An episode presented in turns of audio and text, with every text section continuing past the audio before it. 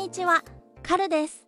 今日は特別に、アミキンさんに Kindle の絵本の作り方を教えてもらいます。こんにちは、カルちゃん。そうなんです。実はこの絵本は、チャット GPT と一緒に作ったんですよ。タイトルは、あーちゃん、と黒猫トマトの大冒険。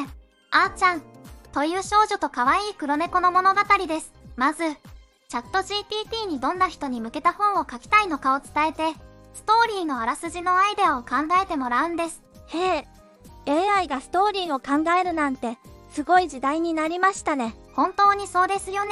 例えば、今回は、5歳ぐらいの女の子にどんなテーマがいいかなとチャット GPT に聞いてみました。そうすると、チャット GPT がいろいろなアイデアを出してくれました。その中から、今回は冒険のテーマを選んで、チャット GPT にストーリーのあらすじを生成してもらいました。そのストーリーの流れの中で、ここはこんな風がいいなとか、こんな登場人物を追加して、などと、各シーンの詳細を一緒に考えていきます。それぞれのシーンの絵は、どうやって決めるんですか？それがチャット GPT は物語の場面を覚えているから、印象的な場面をいくつかピックアップしてくれるんですよ。それでいい場合は、その絵を描いてもらうように頼みます。追加が必要な場合は、この場面の絵も描いてと頼みます。ここでダレ3の出番です。各場面の説明をダレ3に入力して、魅力的なイラストを生成してもらうんです。あっという間に描いてくれるんですよ。例えば、勇敢な少女が輝く川を渡る場面とか、不思議な動物たちと話す場面など、子供たちがワクワクするような絵を作ります。AI が描いた絵が絵本になるなんて、夢のようですね。そうそう。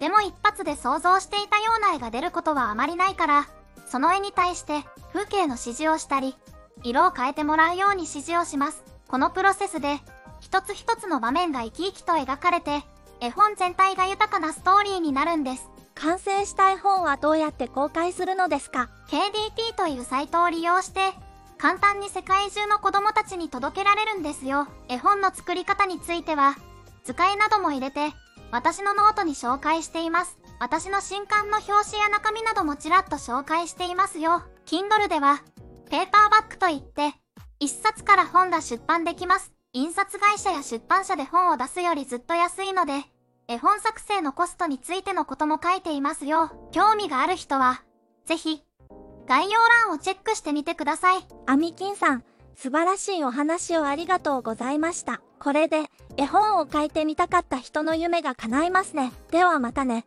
チュース。